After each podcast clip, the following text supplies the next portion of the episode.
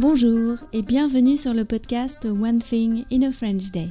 Aujourd'hui, lundi 8 août 2022, cet épisode, le numéro 2151, s'intitule Devinette de l'été numéro 4. J'espère que vous allez bien et que vous êtes de bonne humeur. Je m'appelle Laetitia, je suis française, j'habite près de Paris et je vous raconte au travers de ce podcast un petit bout de ma journée.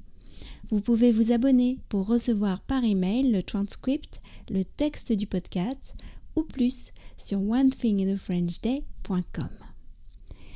Devinette de l'été numéro 4.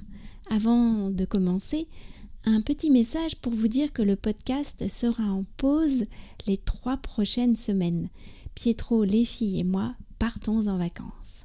Mais les auditeurs qui sont abonnés au transcript recevront, eux, une composition estivale sur un thème, disons, glacé, qui leur permettra de continuer à travailler leur compréhension du français pendant cette pause estivale. Donc pas d'interruption pour les abonnés au transcript.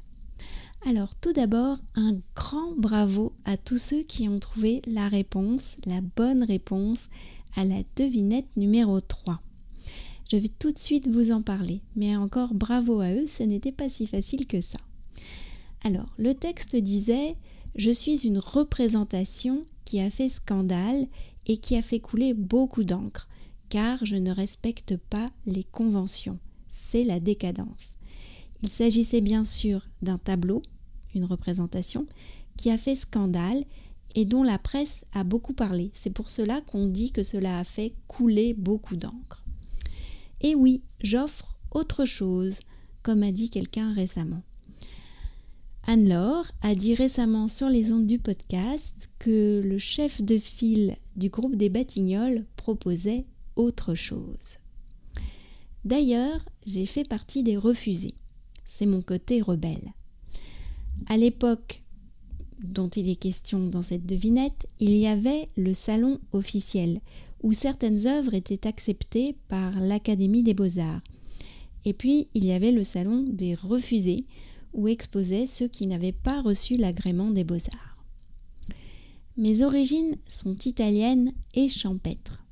Le tableau dont il est question dans cette devinette a pour inspiration un autre tableau de la Renaissance italienne qui se trouve au Louvre. Il s'agit du concert champêtre de Titien ou de Giorgione, ce n'est pas encore très clair. Un ami de mon père, Claude, me donna un grand petit frère beaucoup plus sage que moi.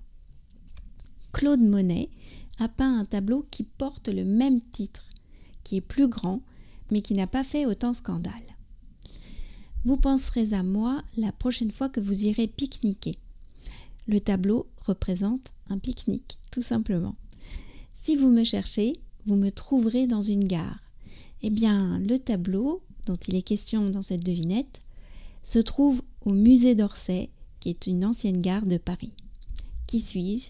Eh bien, le déjeuner sur l'herbe d'Édouard Manet.